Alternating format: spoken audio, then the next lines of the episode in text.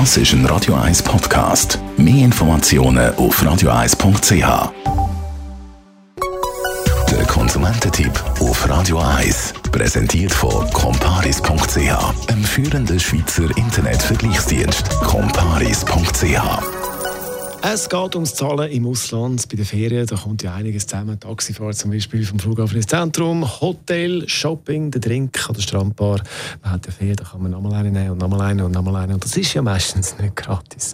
Dominik Weber, Finanzexperte, comparis.ch als Vorbereitung auf die Ferien zum Zahlen im Ausland. Was am besten alles mitnehmen?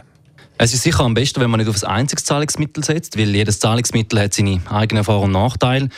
Und außerdem ist es auch riskant, wenn man nur mit einem Zahlungsmittel die Ferien reist. Es kann zum Beispiel passieren, dass die Karte nicht überall akzeptiert wird oder dass einem das Bargeld gestohlen wird. Und in der Ferien ist es extrem unangenehm, wenn man in einen finanziellen Engpass hineinläuft. Darum am besten zwei bis drei verschiedene Zahlungsmittel die Ferien mitnehmen. Jetzt der Klassiker ist natürlich das Bargeld. Das kann einem geklaut werden. Empfehle dir trotzdem, das zu brauchen? Auf jeden Fall. Oder? Zum einen ist es nicht immer äh, möglich, mit der Karte zu zahlen. Denkt man beispielsweise an, an die Taxifahrt vom Flughafen ins Hotel.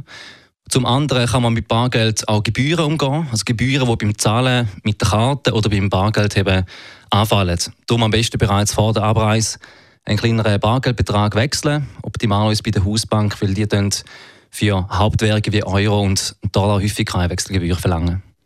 Reden wir über Kreditkarten. Wo muss man vorsichtig sein, wenn man im Ausland mit der Kreditkarte zahlt?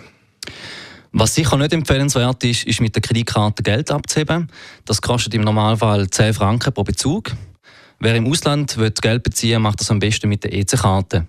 Auch das ist nicht ganz günstig, aber immer noch wesentlich günstiger als mit der Kreditkarte. Ein weiterer Punkt, den man beachten sollte, ist die Wahl der Währung.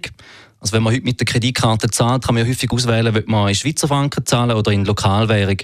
Und meistens fährt man besser, wenn man in der lokalen Währung zahlt, weil ähm, wenn der Wechselkurs erst in der Schweiz umgerechnet wird, ist es meistens günstiger.